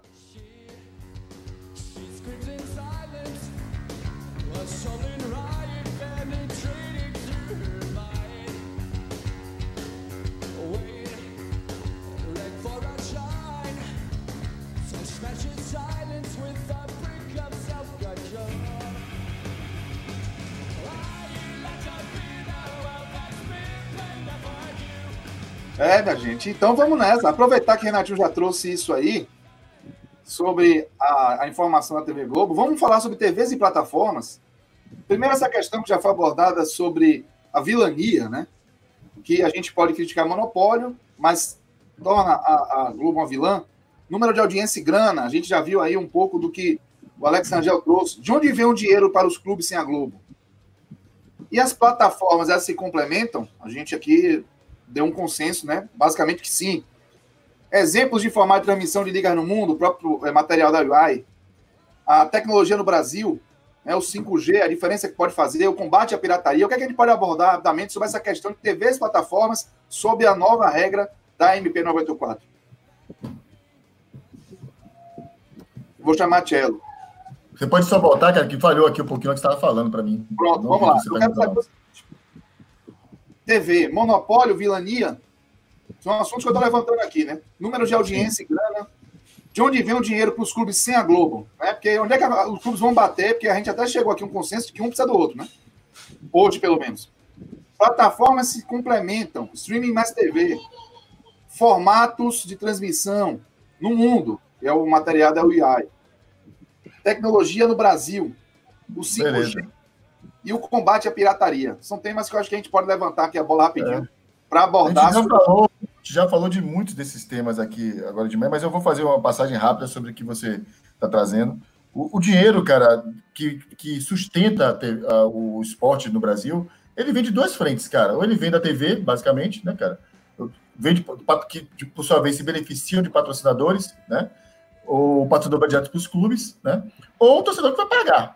Né? Esse eu estou falando do conteúdo que está sendo assistido, na verdade, né? que está indo para televisão, para o conteúdo de, de vídeo. Então, ou você vai pagar do seu bolso, ou a gente vai ter uma TV que sustenta isso, como foi a Globo na TV aberta. Os outros tipos de transmissão fechadas em PPV, streaming, ou o canal próprio proprietário do clube, o que quer que seja, vai ser um formato que vai gerar algum tipo de despesa no bolso do torcedor. Ou ele vai contratar um, um pacote de televisão, né, um Premiere, ou vai comprar, contratar a Amazon, a Netflix, se pass, começar a passar. A Amazon mesmo comprou, acho que 20 jogos da Premier League, se eu não me engano, esse ano. Então, assim, já já vai ter a Amazon transmitir. Pode ser que a Amazon transmita. Por isso que eu estava lá atrás, eu comentei sobre a necessidade de a gente estruturar os canais de veiculação do produto futebol no Brasil. Essa é uma discussão que precisa ser feita. Entendeu? Como, como, é, como é que a gente vai vender? Os direitos internacionais, a gente precisa lembrar, é incrível, nós estamos há dois ou três anos que sem os clubes brasileiros venderem os direitos nacionais de televisão para o mundo. A, a, quem fazia isso? Olha mais uma vez a questão de vilanizar a Globo, não. Quem fez isso até 2017, se eu não me engano, é, era a Globo, que pagava o valor, pouco, muito, não sei qual era o valor, mas era quem pagava para os clubes e transmitia ela para fora do jeito que ela queria. Ela desistiu desse produto e a gente precisa é, também chamar a atenção que esse é um produto que gera uma receita importantíssima para as grandes ligas do mundo, por volta de 30% aí vem direito internacional. Os caras turbinam a grana ao vender para o mercado oriental, vender para os Estados Unidos, vender para leste europeu e por aí vai. Os clubes brasileiros, galera, abrem mão disso hoje, por diversas razões. É, é certo, a Young, inclusive, tentou conduzir o processo de licitação e acabou que não deu certo, não por culpa da Young, né? Com a CBF, ele foi abortado a, a licitação. Uma empresa ganhou recentemente, mas aí houve uma discussão enorme sobre a venda. E o fato é que a gente não está, hoje, nesse momento, a gente não tem vendido. Então, cada clube meio que pode vender o seu. O Flamengo fez uma experiência em 2019 e vendeu para Portugal. Aí, já pegando a carona na questão de Jorge Jesus, e o canal português pagou o Flamengo para passar alguns jogos para lá. Mas um valor quase que incipiente para o tamanho e a grandeza que tem o Flamengo, entendeu? Então, é, essa discussão de quem vai pagar essa conta, quando eu olho para o mercado, os players que estão no mercado, é óbvio, e você olha uma tana gigantesca que fez esse momento de vai e volta, mas você tem aí sim, tem Netflix, tem Amazon que pode entrar num jogo desse, está inteira muito disposta a pagar por produto de futebol. A Amazon, né, como eu acabei de falar, acabou de botar dinheiro no, no mercado inglês, então pode vir para cá, para o Brasil, comprar a parte disso. Você tem as TVs são conhecidas, Globo e as suas ali afiliadas ou, ou, associadas, como a Sport TV e por aí vai. E tem as outras que estão entrando agora. A gente acabou de saber que a SBT comprou o jogo de quarta-feira da final do Carioca, né? A gente não sabe exatamente que razões a levaram a comprar. Não, por que, que não comprou os dois jogos? Eu não sei se o Flu não quis vender também, mas o fato é que no jogo de domingo não vai passar. Eu acho que Silvio não quis deixar, não foi Silvio, interrompeu o programa dele nova, novamente, né? Quem, quem, quem, quem lembra disso lá naquele foi na Copa União de 87 que teve esse caso, que o jogo, o Espírito se avançou tanto, né? Que acabou foi. até atrapalhando. Foi Guarani, Guarani, aquela final que é o Guarani Sport. Isso. É. Módulo amarelo. Módulo amarelo. Tá sem áudio, tá, tá sem áudio, Silvio. Tá sem tá áudio, viu, Silvio? Responde aí o seu diretor de TV que botou você no mudo. Ô, seu sacana, você botou o negócio, apagou para mim, vai ser demitido. É, é foi Guarani Esporte. E o, e o, o esporte é, uma troca, é o campeão de 87. Quem, quem, quem fala isso é clubista. Porque uma disputa de pênalti que nunca acabava, ficou lá batendo, aí acabou, dava horário de sessão das 10, não começava o show. E aí eu falei: encerra o campeonato, pode pagar. Para o campeonato foi dando meu horário, tinha lá, domingo no parque, passo, repassa, qual é a música, a sessão das 10, é, é, quer namorar comigo? É, em nome do amor, tinha tudo, e não, não acabava o jogo. Eu falei, nunca mais quero falar de futebol. Aí larguei o futebol, mas vou voltar, vou voltar, vou comprar tudo agora, que a Globo não quiser, eu quero. Então, assim, só para complementar, como Sabendo o Igor tá falando... Ah, quem falou foi Tchelo? Desculpe, Tchelo. Não, complementando o que eu estava dizendo, da questão da complementação de plataformas que o Botão trouxe, eu acho que o melhor exemplo que a gente tem no mundo hoje é o que fazia, é diferente porque eles têm uma estruturação de ligas é, completamente diferente do que tem em qualquer lugar do mundo. Então, as ligas americanas, NFL, NBA, eles partem de conferências, as conferências têm ali, cada região divide de, de alguma forma, são campeonatos que correm paralelamente e se encontram em fases finais, e aí as conferências se juntam, aí você tem o Super Bowl, que é de um lado com o outro, né? Você tem a World Series, que é da, que é da do outro, do, do outro da outra liga que acontece lá. Então, assim, você tem outros formatos. Mas, de uma maneira geral, o que eles fazem lá, e é por isso que aqui no Brasil, galera, vocês assistem NBA num dia no canal, no outro dia em outro canal, no final de semana está em outro canal, porque eles vendem separadamente, eles criam pacotes, né? E aí eu volto àquela, àquele ponto, talvez esse, esse é um ponto que a MP possa tratar, de como é que ela obriga uma distribuição que permita que mais players possam comprar o produto, né? Se é que há uma forma de fazer isso, e não, não, não determine que apenas um faça, como a gente tem hoje, né? A gente já tentou fazer isso lá atrás, né? Quando se criou stream, PPV, TV aberta, eram pacotes diferenciados, e até hoje é. A Globo paga um valor para TV aberta, paga um valor para TV fechada. Só que ninguém foi para comprar. Entendeu, cara? No final das contas, só tinha Globo mesmo, entendeu? A Tânia que entrou recentemente para participar desse, dessa discussão. Mas quem tem para jogar aí, cara, é a Amazon que pode chegar, é um desses canais de streaming poderosos que tem, Netflix, se interessar esse tipo de conteúdo para ela, não é, ela não está ainda navegando para esse caminho, né? E, e, os grandes players de TV na, nacionais, né? O que a gente vê, é. enxerga. Pra... Antes da gente até encerrar, né? Porque a gente falou muito do, do torcedor, mas eu estou preocupado com uma questão, relação dos clubes, né? É, os clubes vão precisar aprender a, a um, uma outra atividade, né? Em paralelo à atividade fim principal, que é a gestão de futebol, que Boa. é questão da transmissão, né? da oferta de conteúdo qualificado. Esse processo foi acelerado. A gente viu no, no, no momento do Carioca as transmissões da Flá TV, vimos a transmissão da Vasco TV, vou ter que lembrar o nome certo, não me engano, é Vasco TV, e da Flu TV. Tivemos alguns aspectos a, a, a abordar. Primeiro, a questão da qualidade de transmissão em si. A gente percebeu variações. Eu gostei da qualidade técnica da Flá TV. Eu achei a transmissão, até mesmo clube, pelo viés clubista, vamos dizer assim, né, parcial, normal, é, um, é uma assessoria ali, faz parte, acho que é, faz parte do jogo, é uma opção, mas é num bom tom. Já não achei é, a do Fluminense, por exemplo, achei que passou um, um pouco, mas aí pode ser que esteja dialogando com o seu torcedor, e esse torcedor é que pode melhor é, tratar essa ideia de se foi bom ou não, confortável para ele ou não. E tinha o composto do jogo também, ali, né? É? Acho que houve uma, a gente tinha uma provocação, né? Porque como teve embate o dia inteiro de onde ia passar o jogo. Foi muito antes. haveria uma invasão de, de torcedor do Flamengo na, na plataforma do Fluminense. Eu acho ali que os caras meio que fizeram de provocação, que eu achei uma bobagem gigantesca, por exemplo, não citar o nome de jogador do Flamengo. Isso, para mim, é informação, você não pode abdicar de informação. Então, você tem outras formas de tra tratar, comemorar o gol de uma maneira mais efusiva, brincar de outras formas, mas não falar o nome do jogador do Flamengo, eu achei uma bobagem gigantesca. E, e aí, uma coisa que me chamou muita atenção foi que muitos reclamaram, né? Como o jogo ele foi transmitido exclusivamente pela Flu TV, muita gente que apenas é um apreciador ou apreciadora do futebol se incomodou com esse formato. Se incomodou, não é torcedor do Flamengo, não é torcedor Fluminense, estava ali assistindo, querendo ver um jogo de futebol e se incomodou com a forma como esse jogo foi transmitido. Porque não é torcedor do Fluminense. Repito, não estou dizendo que está errado. Estou dizendo que essa experiência mostrou que os clubes precisarão se preparar para ofertar esse conteúdo, mas quem não é clube também está é, é estar pronto para mostrar, porque o jornalismo, a, a transmissão mais isenta, a transmissão do evento pelo evento, não pela, pelo viés de um clube, também vai ter espaço né, para quem é entusiasta do jogo. Se quiser assistir uma, um, um jogo, o jogo sob o viés de quem está enaltecendo o evento em si, o jogo em si, vai ter espaço. As coletivas, por exemplo, a gente percebeu que perguntas interessantes que deveriam ser feitas a Jorge Jesus, por exemplo, do Flamengo, não foram. A Flá TV fez a, a, o pós-jogo da, da partida contra o Fluminense para a decisão da Taça Rio e não fez aquela provocação sobre a permanência. Por quê? Porque é do clube. Então o torcedor fica com esse gostinho.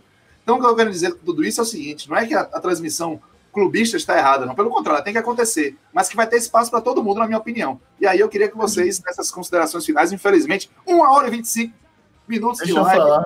Não, falando rapidamente que você está dizendo aí, é, eu, acho, eu acho que é um processo de, de maturação, né? A gente está começando.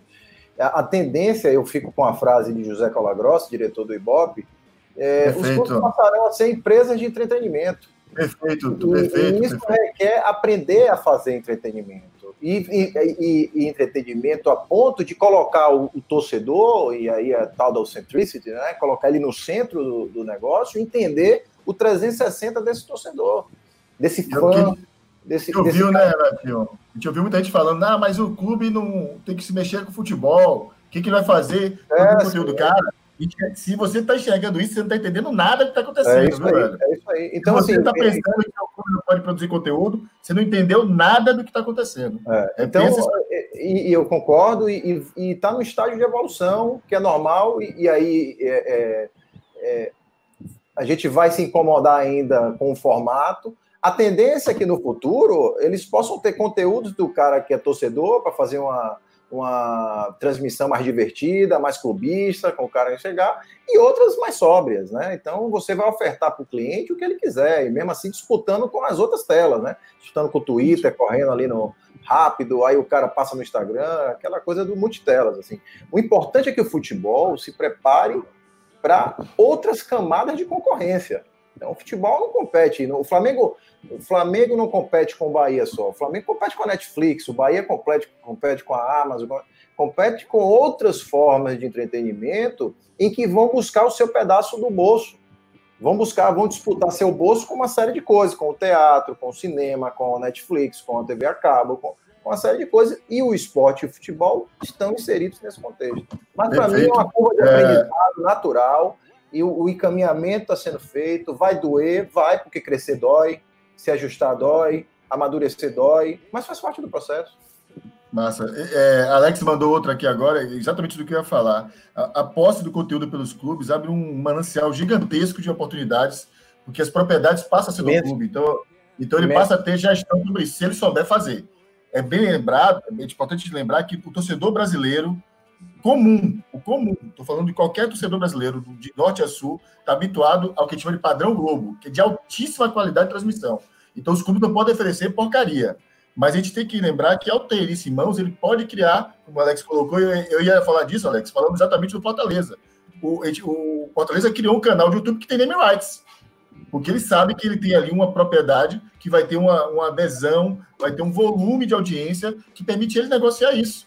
Isso, isso existia um tempo atrás. Pode ser que daqui a alguns anos outros mais surjam, entendeu? Na medida que você tem propriedade sobre o conteúdo. Então, assim, é, é importante o torcedor ter ideia sobre isso e não entrar nessa, nessa, nessa conversa de, ah, mas com futebol tem que pensar em quem contratou, quem é um técnico. Não, cara. Isso tem que, é importante sim, mas já faz parte do core business de qualquer futebol pensar a gestão do seu conteúdo. Isso é fundamental. Minha gente, vamos começar as considerações finais. Está na hora.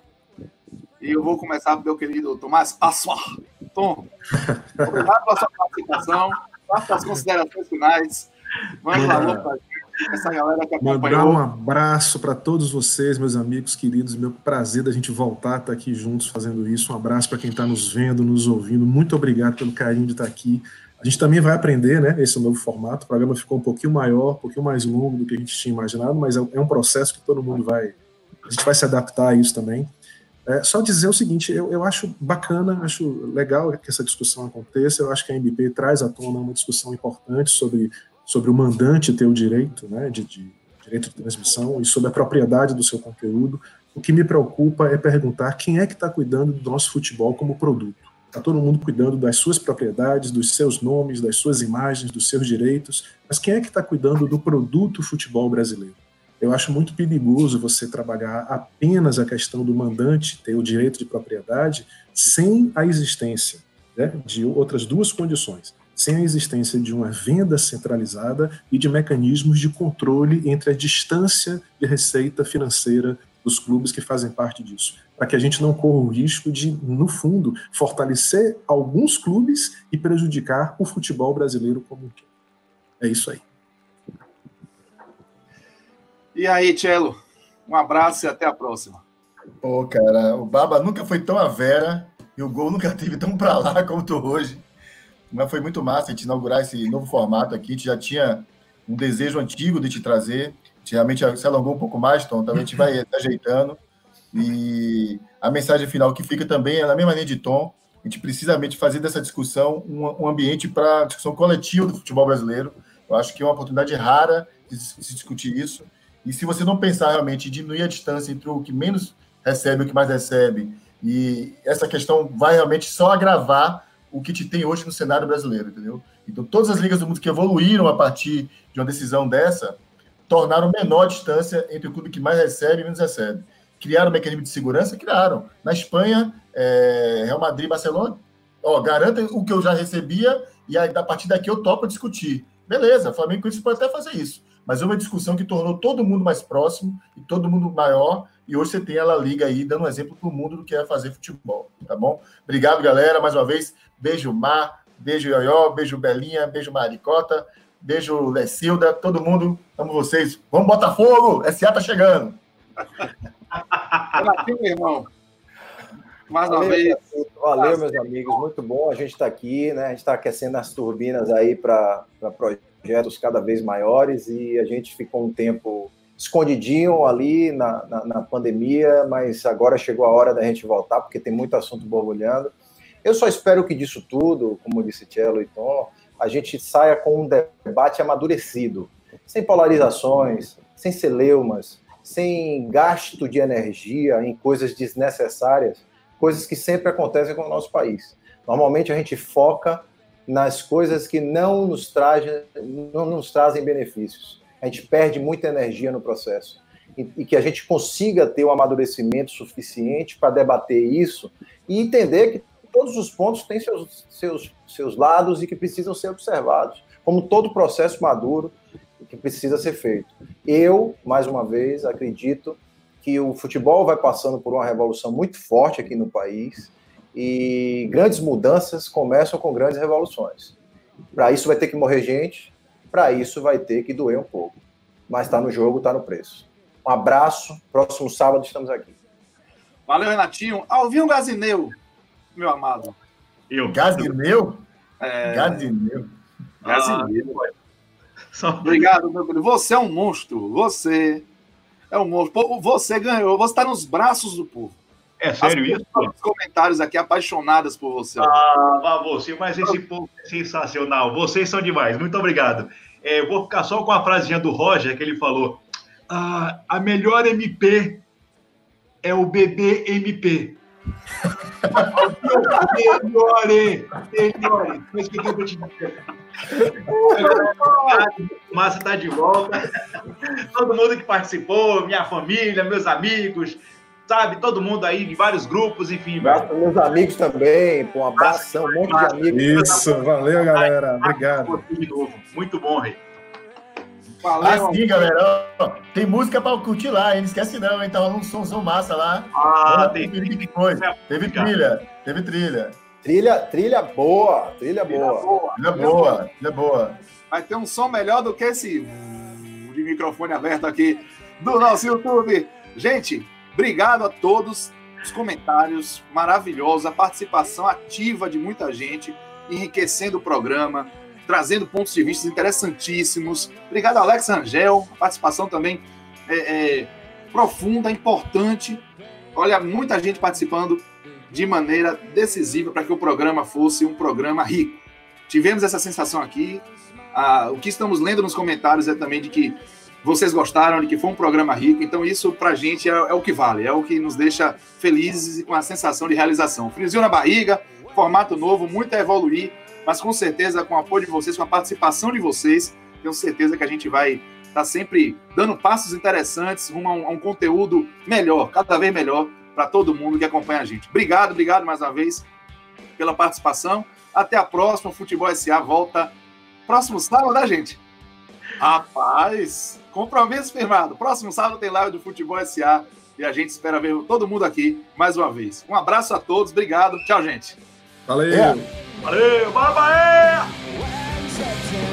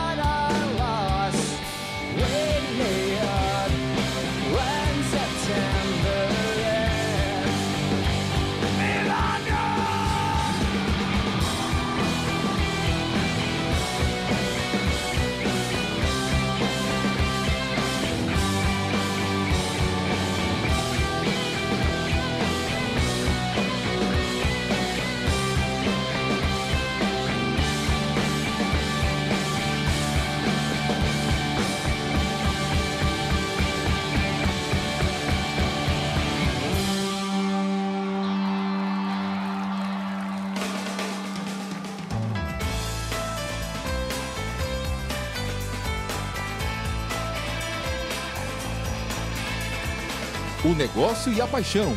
Juntos. Futebol SA.